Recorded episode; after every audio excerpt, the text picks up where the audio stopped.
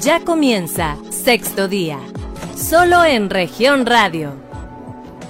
Muy buenos días, tardes o noches, dependiendo de dónde nos escucha, sigue y comparte esta transmisión de Sexto Día, un espacio de información, análisis y conversación aquí en Grupo Región para todo el estado de Coahuila y a través de sus cinco estaciones, por la 91.3 de FM en la región sureste, por la 91.1 de FM en las regiones Centro Carbonífera y cinco manantiales, por 103.5 de FM para la región Laguna y por 90 97.9 de FM para el norte del estado, desde Piedras Negras y más al norte aún por la 91.5 de FM en Ciudad Acuña, Jiménez y del Río, Texas, y también por la página de Facebook Capital Coahuila, en donde usted, como siempre se lo decimos, puede compartir este contenido y llevarlo hasta la mesa de conversación en su casa y con su familia.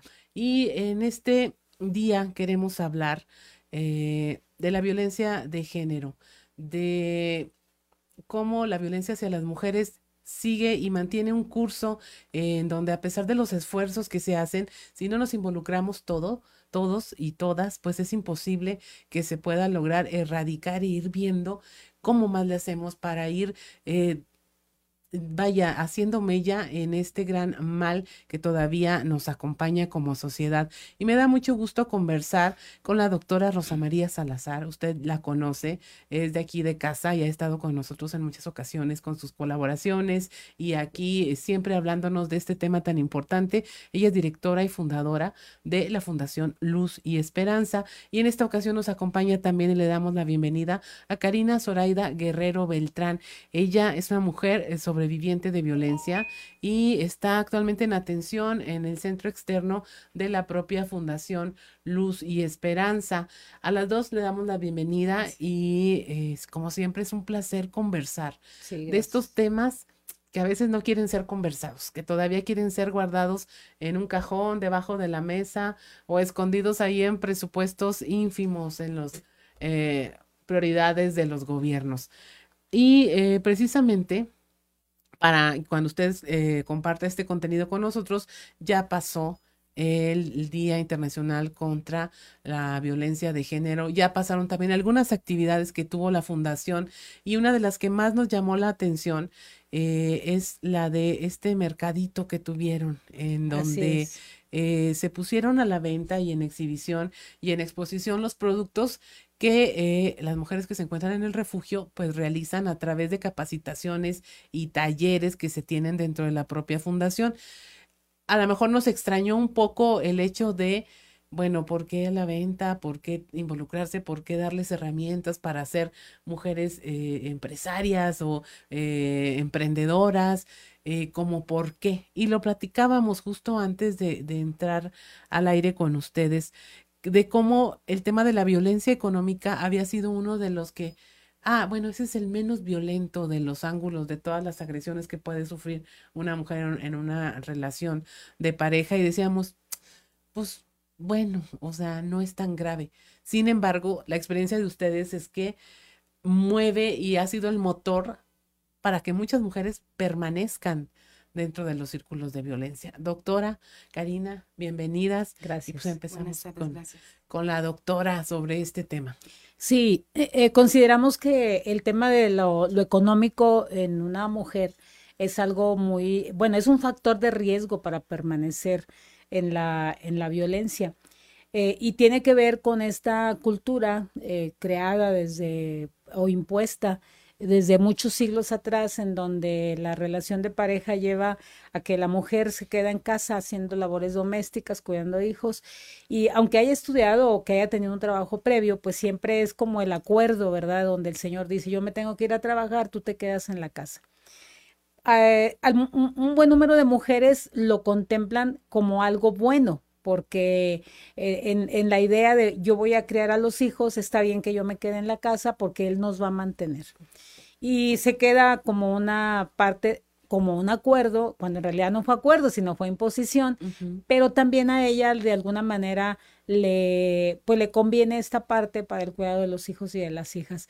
El, la, la, la dinámica que nosotros vemos en la violencia es que cuando pasan los años y viene la violencia se recrudece porque tal vez existía violencia desde el mismo momento que él le dice tú te quedas en la casa y yo me hago cargo de lo económico y cuando llega la primera semana o la primera quincena y la cantidad de dinero que lleva, él la controla, él dispone de ese dinero, él dice qué hacer con ese dinero, pues ahí ya estamos viendo que a partir de ahí ya es una violencia económica porque él puede llevar, tener eh, ingresos importantes, pero si él controla, si él dispone de ese recurso y la señora nunca tiene acceso ni a un peso, eso ya es la violencia económica. Y entonces esto se va, eh, a través de los años, se va haciendo como más fuerte, pero la señora lo ve, la mujer lo ve como algo pues normal, algo natural, porque hay mujeres que dicen nunca me ha golpeado, eh, nunca me ha insultado, eh, pero tampoco nunca me ha dado dinero y, y, no lo identifican como una violencia. Es partiendo de eso, que es una, algo cultural cuando una relación avanza y, llega el momento en que a la violencia económica se le agrega la violencia psicológica, se le agrega la violencia física y la mujer se daña aún más y decide salir de la casa, eh, muchas de las cosas, y por eso es un factor de riesgo para permanecer, eh, porque en, muchas ocasiones ella dice, ¿qué voy a hacer? Tengo un hijo, tengo dos, tengo tres, ¿dónde, dónde voy a ir? No tengo casa, eh, no tengo quien me mantenga. Incluso los señores se los dicen, ¿quién crees que te va a mantener o quién va a ayudarte con uno, dos o tres hijos? O muy vulgarmente les dicen, ¿quién te va a agarrar con, con un hijo, con dos hijos? Y entonces la mujer decide eh, después de mucho, de mucha soportar, decide salir de, de, esa, de ese círculo de violencia, pero efectivamente se enfrenta a esta realidad, la vemos en el refugio, que son mujeres que, que nunca han trabajado, que no saben ni siquiera cómo acceder a un empleo y que van a salir del refugio y no tienen eh, con qué mantenerse. Y tenemos la experiencia no solo en el, en el nuestro, sino a nivel nacional, que de cada 10 mujeres que egresan del refugio, generalmente 7 regresan eh, con el generador de la violencia por el aspecto económico. Esa es una realidad, eso nosotros lo, lo vemos y, y, por eso en ese sentido es que en el refugio, en la permanencia que ellas tienen ahí, se les dan estas herramientas de oficios técnicos para que algo muy práctico les pueda servir a ellas para tener acceso en su casa a, a recurso inmediato. Eh, en lo que algunas mujeres pueden acomodar todas las circunstancias, quien cuide a los hijos, dónde va a vivir y que pueda tener acceso a un empleo formal, que también lo hacemos en, la, en el refugio. Un buen número de mujeres egresan con un empleo formal, pero la experiencia que tenemos también es que al mes se salen de ese trabajo formal porque no hubo quien les cuidara a los hijos y a las Los horarios están incompatibles. Entonces, es, es toda una un asunto estructural que hace que una mujer padezca también la violencia económica. Socialmente también eh, se condena mucho a la mujer que trabaja y que deja a los hijos en casa.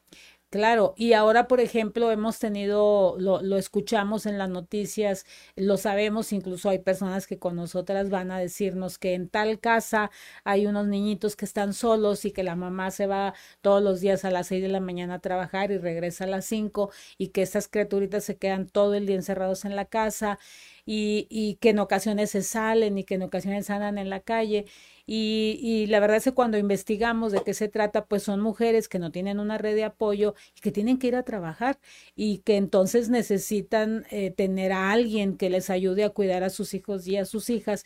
Y por eso menciono que todo este tema es estructural y eso evita que una, una mujer pueda salir de la violencia, porque si el Estado, el municipio, la federación tuvieran un programa de guarderías, para tiempo completo, para edades más allá de los cuatro años, eh, seguramente que estas mujeres de las que estamos platicando tendrían la posibilidad de poner a sus hijos en un lugar seguro, en un lugar de cuidados, donde ellas tranquilamente van y trabajan y luego regresan, recogen a sus hijos, a sus hijas y pueden seguir la dinámica familiar. Esto, esto falta, esto no está y entonces eso hace que la mujer permanezca eh, en, este, en esta parte de la violencia.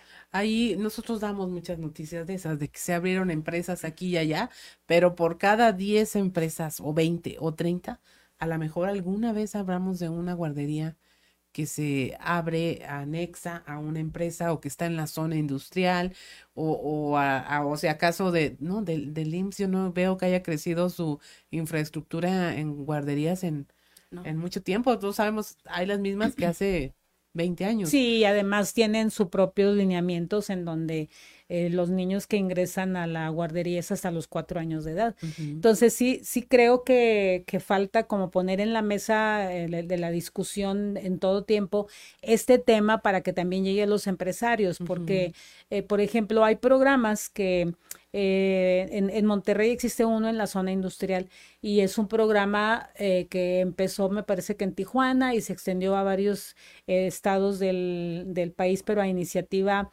de, un, de sociedad civil, ¿verdad? Empresarios que decidieron crear lo que se llama el Club de los Niños y de las Niñas. que es un, es, una, es un programa excelente porque yo visité uno aquí en la zona industrial de Monterrey en, por Escobedo. Y entonces es un, es un espacio muy grande donde eh, hay, diferentes actividades para los niños y las niñas extracurriculares. Entonces los niños salen de la escuela y, y, van a este club en donde los niños y las niñas están atendidas todo el día hasta que la mamá sale del trabajo y como es en la zona industrial, ellas pueden ir a recoger a sus hijos a este centro y luego en el mismo transporte eh, irse a su casa y, son, han sido estos clubes de los niños y de las niñas que han sido poco publicitados, pero tienen una infraestructura impresionante. Eh, yo conocí el de Tijuana y conocí el de Monterrey.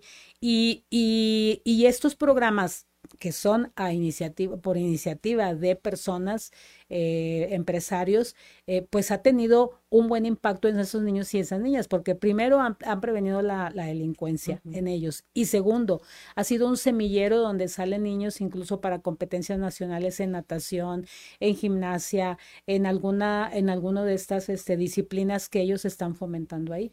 Valdría la pena que los empresarios pudieran poner su mirada en eso y que le invirtieran a crear esos espacios, esas infraestructuras en los espacios de las propias empresas para que las mujeres, principalmente las mujeres, no tuvieran este problema de dónde dejo a los hijos y a las hijas. Así es, ese es el panorama a nivel macro, es lo que hay, e, es lo que tenemos ahorita, bueno, lo que aquí no tenemos en Coahuila, por lo pronto.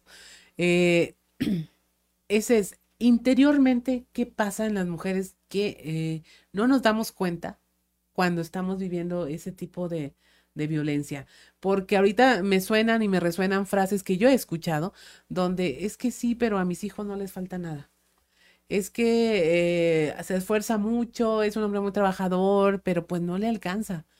Eh, es que pues desde que me casé nunca he trabajado porque pues él no, no me deja. O sea, todavía lo escuchamos. En tu caso, ¿cómo percibiste esa violencia? Porque como muchas a, a, la hora que aplican un test es cuando decimos, ay, Ay, ¿a poco esto eh, le sirve al violentómetro? ¿A poco esto es puntaje? Sí, exacto. ¿Qué ocurre en él? ¿Cómo interiorizamos este problema? Porque no lo habíamos visto así.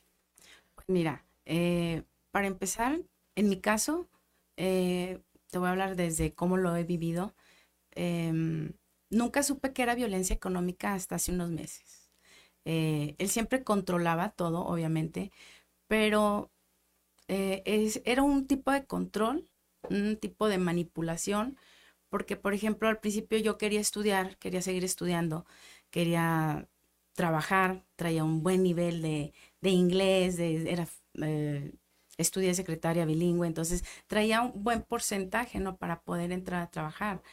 Pero inmediatamente fue lo típico de siempre, o sea, ya te embarazaste, o sea, dedícate a la niña, eh, y yo voy a mantenerte. Yo proveo. Exacto, o sea, porque yo soy el macho, o sea, en mi caso, ¿sí?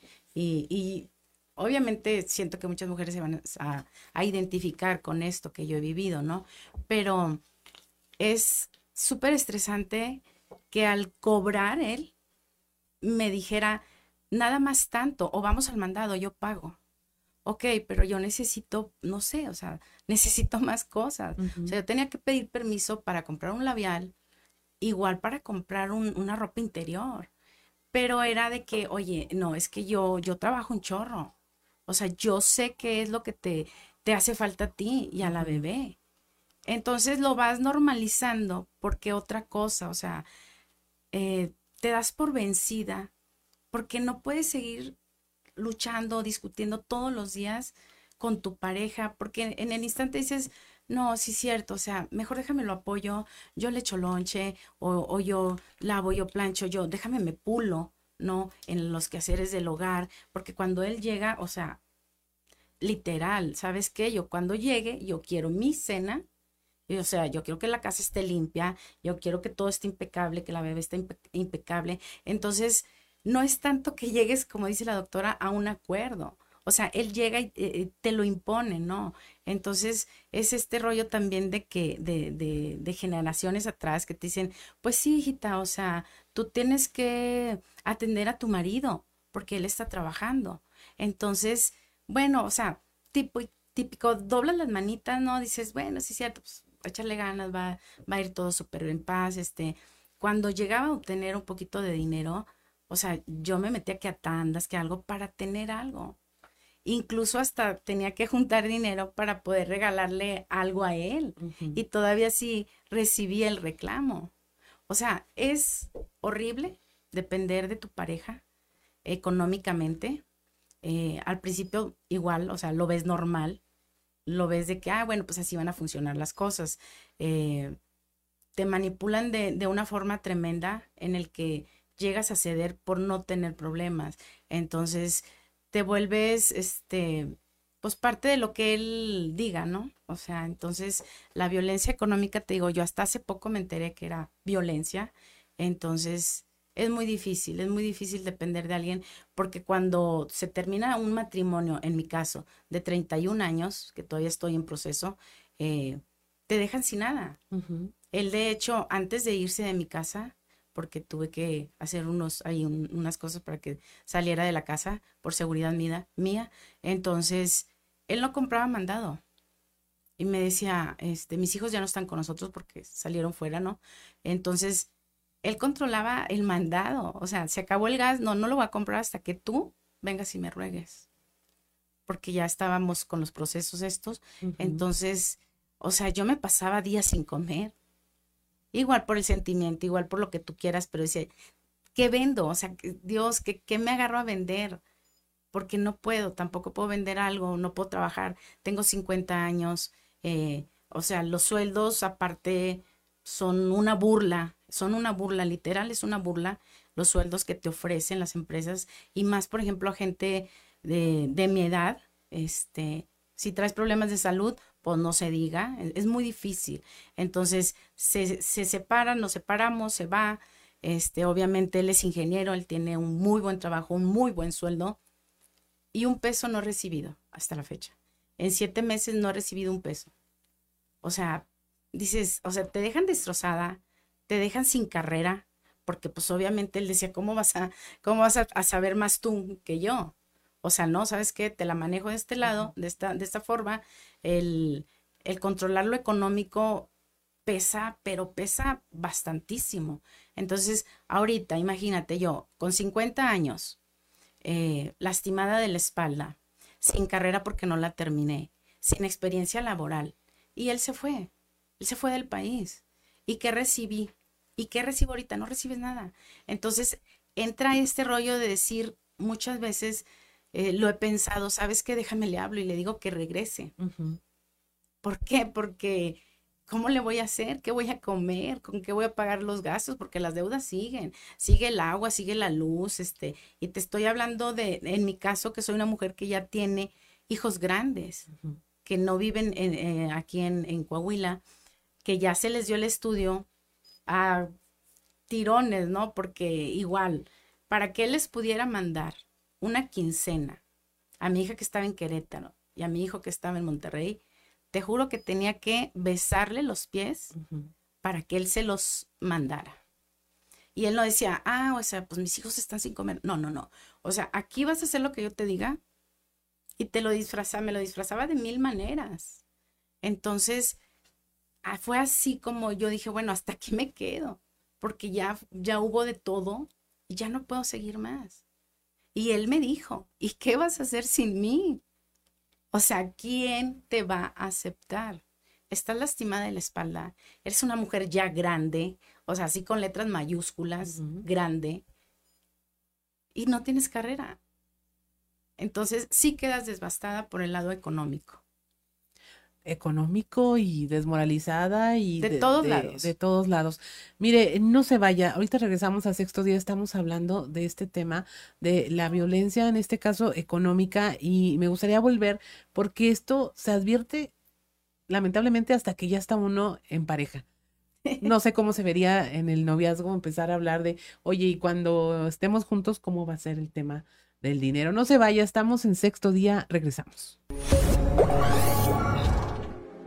En un momento regresamos con más información. Estás escuchando Sexto Día, solo en región radio. Estás escuchando Sexto Día, solo en región radio. Regresamos a sexto día y estamos hablando del tema de la violencia de género, pero también es, concentrándonos en este tema de lo económico.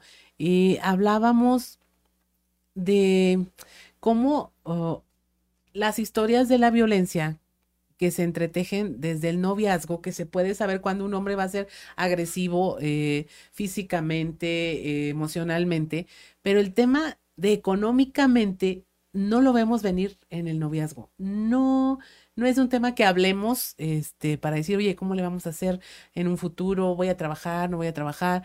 Si muchas veces no hablamos ni siquiera de, de lo que se quiere emocionalmente, menos del tema económico. Y nos decía, doctora, ¿por qué?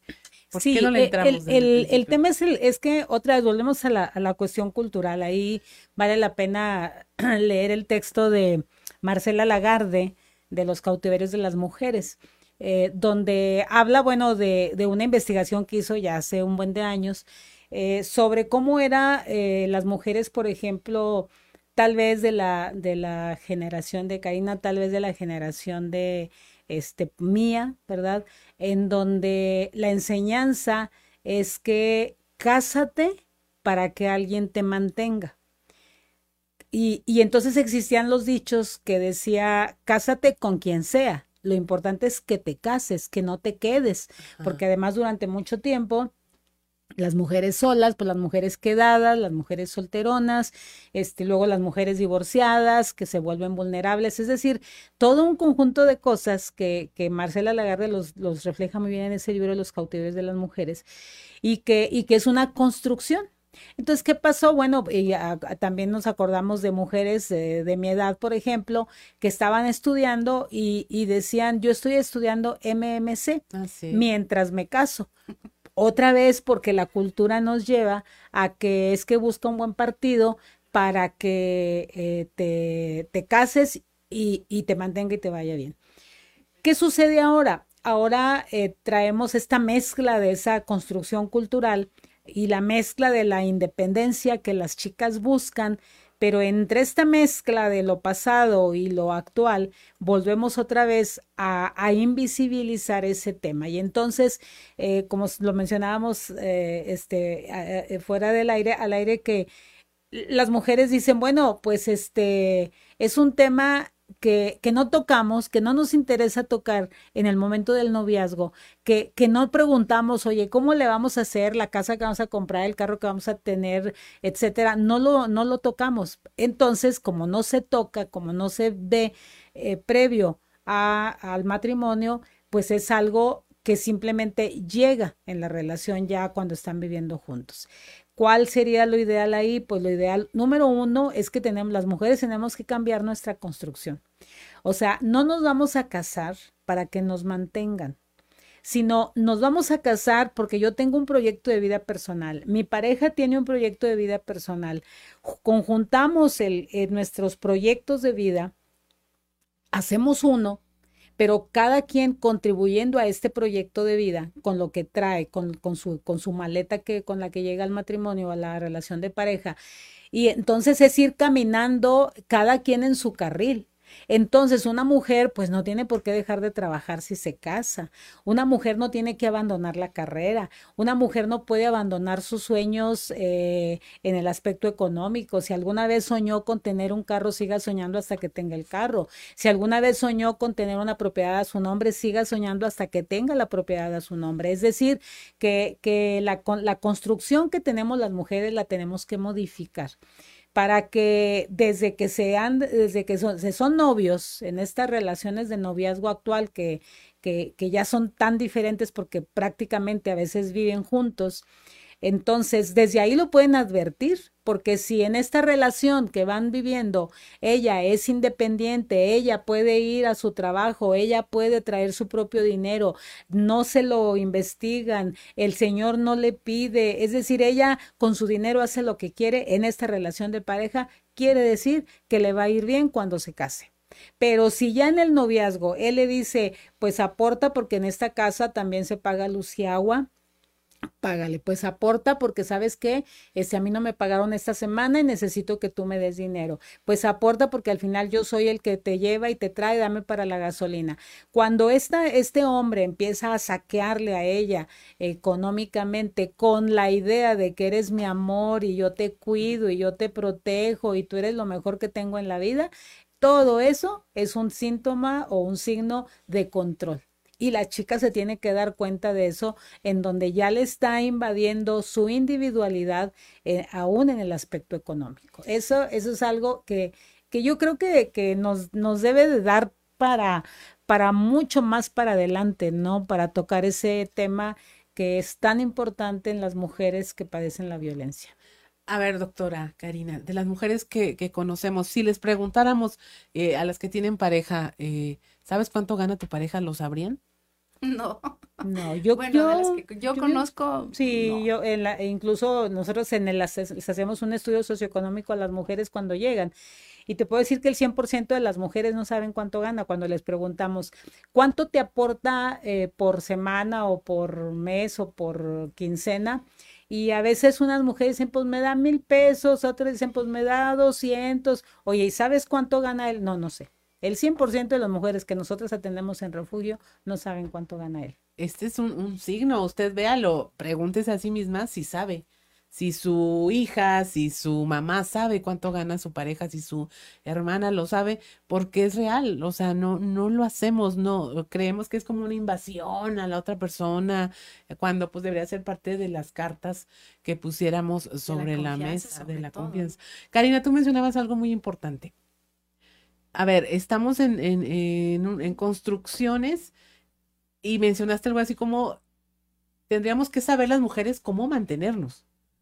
Tendríamos que saber que es parte de nuestras metas de vida, nosotras saber cómo sostenernos por nuestra cuenta. Si lo vemos al revés, cuando eh, criticamos que a los varones no se les enseña a lavar, a planchar, a hacerse de comer, ellos también tienen una deficiencia, no están siendo autosuficientes para enfrentarse a la vida solos. Entonces estamos alimentando relaciones en base a deficiencias de ambos lados. Y codependencia, o sea, codependencia. 100% codependencia, ¿no? En varios sentidos.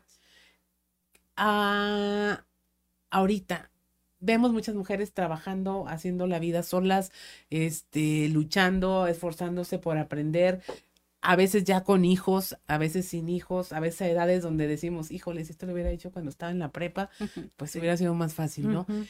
¿Cómo meternos en esa, e, en, en esa nueva forma de ver las cosas para poder cambiar desde dentro y poder exigir otras cosas?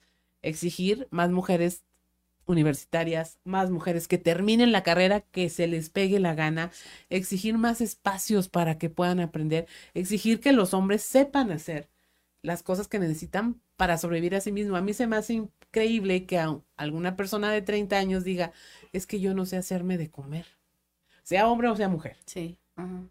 Cuando dices, es que salía a la vida sabiendo eso, ¿no? Uh -huh. ¿Cómo le hacemos? Sí, yo, yo creo que en esa, en esta parte es fomentar mucho la, la independencia. eh, en todos los sentidos. O sea, las personas tenemos que aprender a ser independientes. Eh, sí, eh, hoy tenemos eh, hasta noticias, ¿verdad? De, de mamás que, que, tienen que correr a los hijos de 30 años de edad porque se la pasan todo el día en los videojuegos, por ejemplo.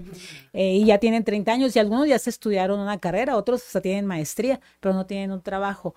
Y, y entonces a, a, las mujeres pues se les uh, duplica el, el trabajo me parece que, que, que ha, ha, faltado es fomentar esta independencia desde la infancia, en uh -huh. casa de, de los tra, trato igual.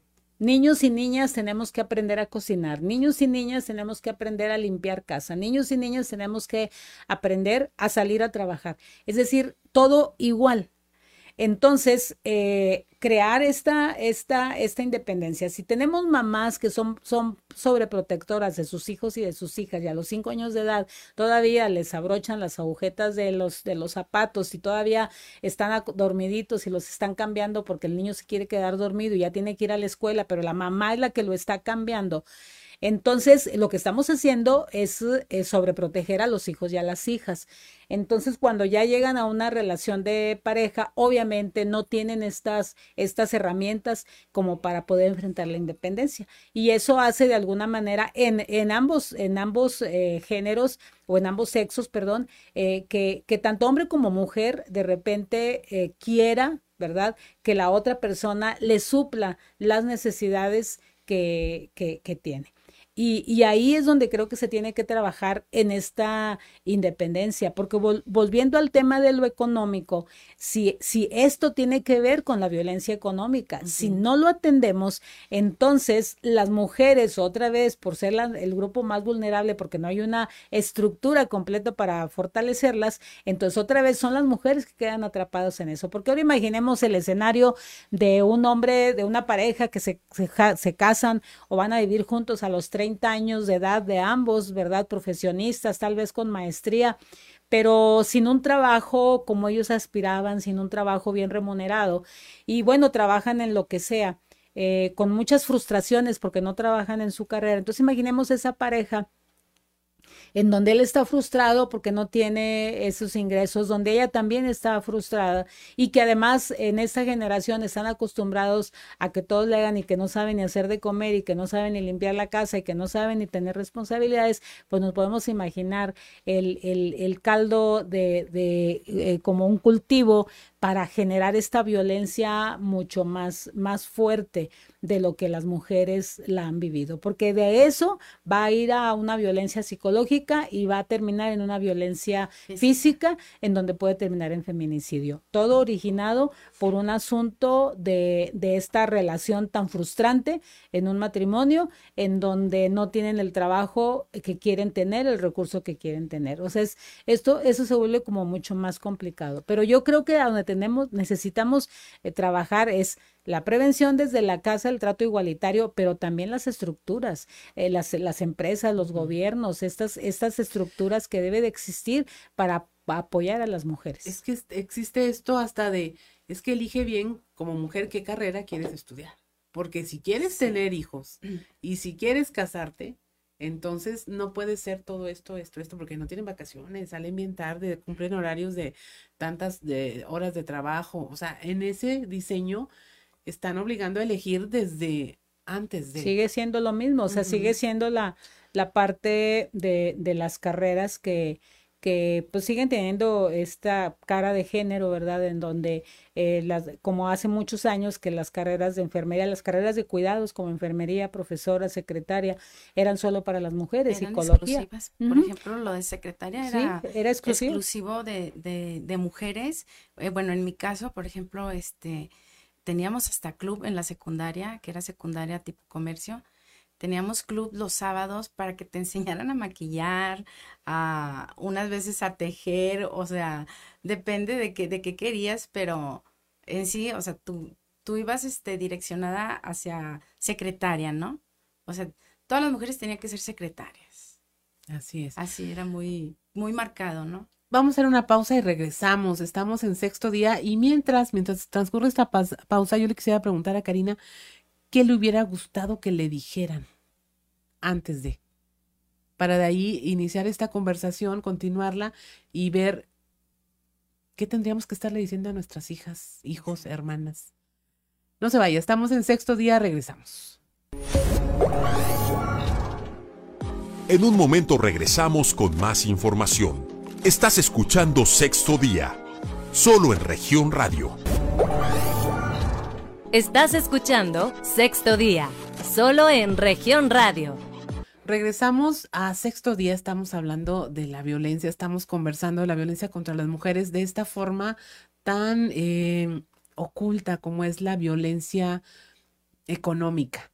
Y le pedíamos a Karina que hiciera un ejercicio eh, para que nos contara, que nos platicara que una vez ya vivida esta etapa de violencia eh, en, en la que estás esforzándote mucho, en la que cuesta mucho salir y de la que ves encima todas las herramientas que hace falta para hacerlo, ¿qué te hubiera gustado que te dijeran antes? ¿Mis papás? Tus papás, una amiga, la tía, a lo mejor más avanzada. Ya sé. Este Primero, no te dejes y no dejes tu carrera. Eh, es, mira, en, el noviazgo, en mi caso, y, y es en todos los casos, hay señales siempre hay señales. Pero tú estás como, como decía una psicóloga que escucho mucho en, TikTok y en, en Insta, estás casada con la idea que te venden, con la foto que te venden, que de Disney, que de las películas de Hollywood, de que el amor y que yo voy a ser la eterna mm, este, ama de casa. A mí me pasó, te juro que yo decía, no, no, no, o sea, tengo que ser perfectísima limpiando, perfectísima planchando, porque también mi mamá me decía, a ver, esto no se plancha así, o sea, planchalo con almidón o, levanta bastilla, o sea, cosas muy marcadas que te dicen tus papás. ¿Qué me hubiera gustado que me dijera mi papá, mi mamá? ¿Sabes qué? Primero tú, mi vida. Primero tú, tu seguridad, ámate y no, no pierdas de vista tu sueño.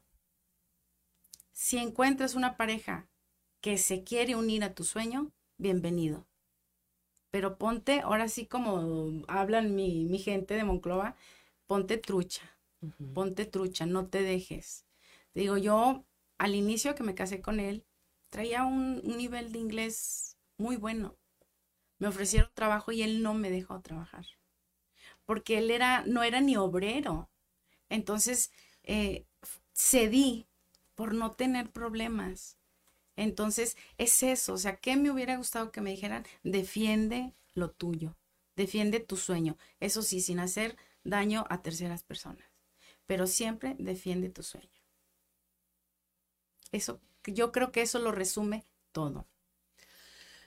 Doctora, por las pláticas que tenemos, por lo conversado hasta el momento, nos haríamos a la idea de que a lo mejor mujeres de cierta etapa de la vida, de cierta edad, somos las que hemos padecido este tipo de comentarios, somos las que todavía tuvimos abuelos de los que se enorgullecían que jamás hubiera tocado un traste o que la abuela jamás hubiera trabajado.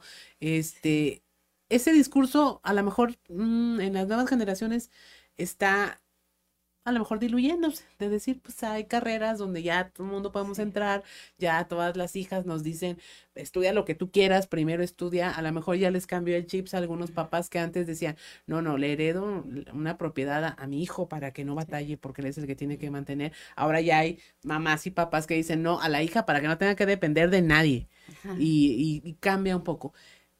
Pero aún así sigue padeciéndose este tipo de violencia. Sí, es que creo que tienen que pasar, y como lo establece el Foro Mundial Económico, tienen que pasar eh, muchos años, más de 100, para que, para que esta forma de la vulnerabilidad de las mujeres pueda desaparecer, porque son generaciones eh, las que tienen que ser modificados en su estructura, en su forma de cómo van aprendiendo. Entonces, ahorita las generaciones que tenemos de jóvenes que están saliendo de una carrera y que hoy tenemos carreras tan diversas, eh, tenemos que voltear a ver cuáles son las oportunidades para ellos, o sea, para, sobre todo para las mujeres, cuáles son las opciones que tienen para para emprender este, este camino en lo económico, en, en, en, el asunto de sus empleos. Y todavía lo podemos ver en este momento que no existen esos espacios. Por ejemplo, eh, Coahuila, eh, que tiene, o Saltillo, toda la región sureste, que tiene un alto índice de, de empresas, ¿verdad? Que vienen y también escuchaba a un empresario que decía, eh, sí hemos mejorado muchísimo y tenemos muchas empresas, el tema es que no tenemos mano de obra. ¿Por qué no tenemos mano de obra? Porque la mano de obra que necesitan es mano de obra de operarios. Y ahorita Coahuila, Saltillo tenemos un gran índice de migración eh, del sureste mexicano que vienen a trabajar eh, como operarios. Pero estamos teniendo universidades de donde salen los muchachos y las muchachas con con nivel eh, licenciatura o con nivel ingeniería, eh, con nivel maestría, con nivel doctorado. No existen esos espacios para ellos. Entonces, una mujer, a la, yo por ejemplo, eh, tengo una hija, la que ya estudió una carrera y que está trabajando, pero a veces volteo y veo que no está trabajando de lo que estudió, pero está trabajando.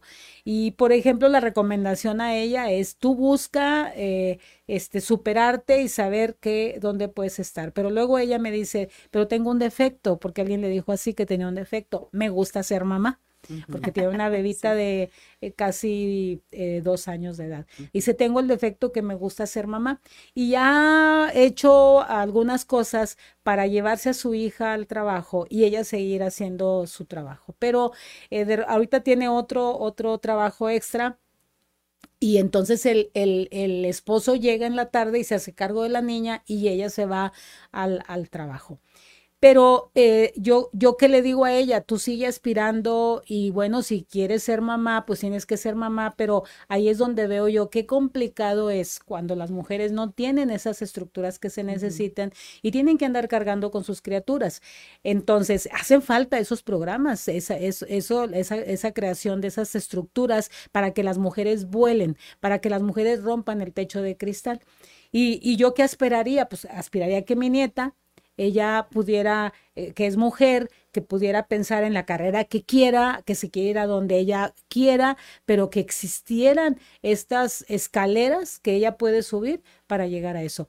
Eso es construcción y es construcción no solamente de la sociedad, sino es una reconstrucción de las políticas públicas y de los programas. Tenemos que cambiar la mirada.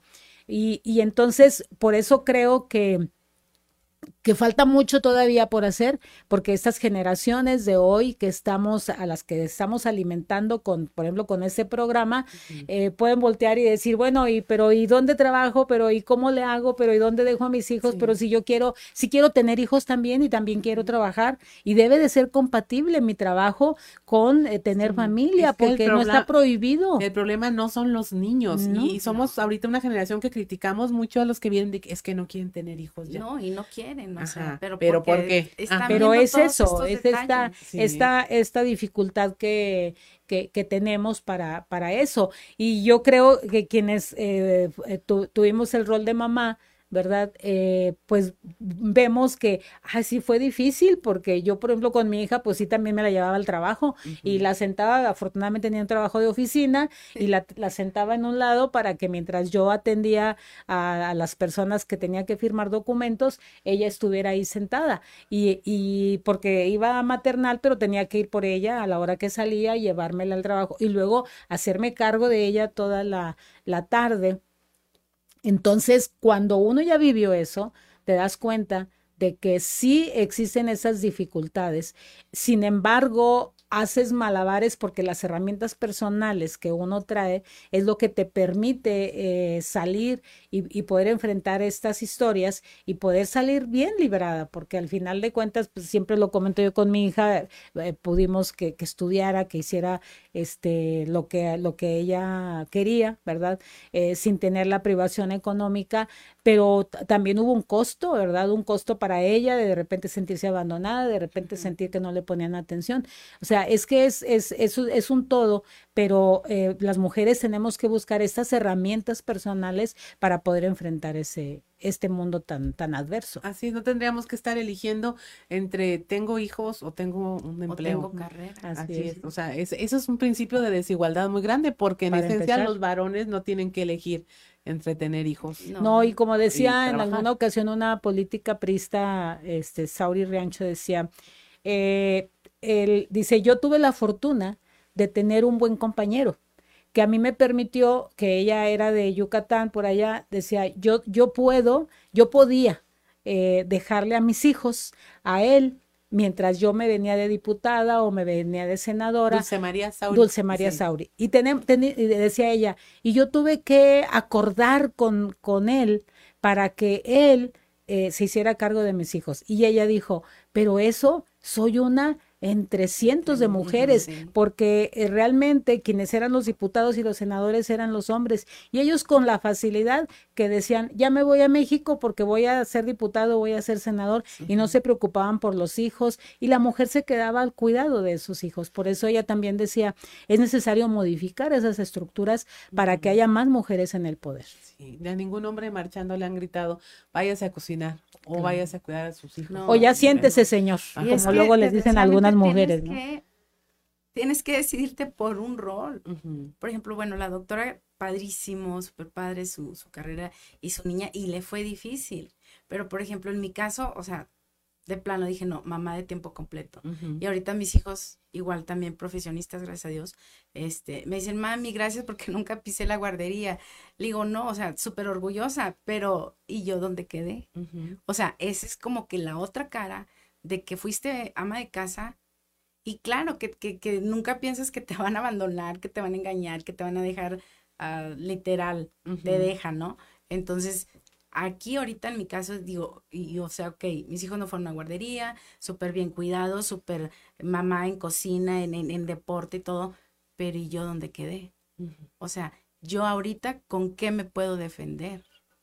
O sea, ahorita, ¿qué puedo hacer para llevar una vida bien? O sea, no te estoy hablando de vida de lujos, no, una vida bien que pueda pagar eh, todos los servicios, que pueda tener dinero para mi comida y, ¿por qué no? Uno que otra salidita a- al cine o algo. Entonces, ahí es donde las mujeres como yo entramos en unos conflictos y en unas depresiones horribles.